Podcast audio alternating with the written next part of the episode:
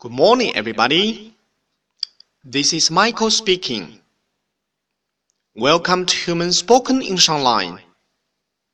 各位早安，我是 Michael 老师，欢迎来到乐成红线上口语团 A 组，Day three hundred and forty-seven. Here we go. 这一天呀，小新和小萌一起乘公车。 去郊游，但是上车不久，小萌看起来很难受的样子，坐在那里。小新忙上前关切的询问他。OK，让我们听一下他们的对话吧。Hey, what's the matter?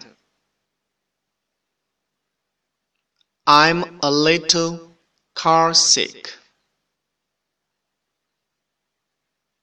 OK，小新问的是：“Hey，what's the matter？” 嘿，你怎么了？小萌的回答是：“I'm a little car sick。”我有一点晕车。OK，让我们完整来一遍：“Hey，what's the matter？” I'm a little car sick. OK，这次课的单词有 a little, a little，一点儿，car sick, car sick，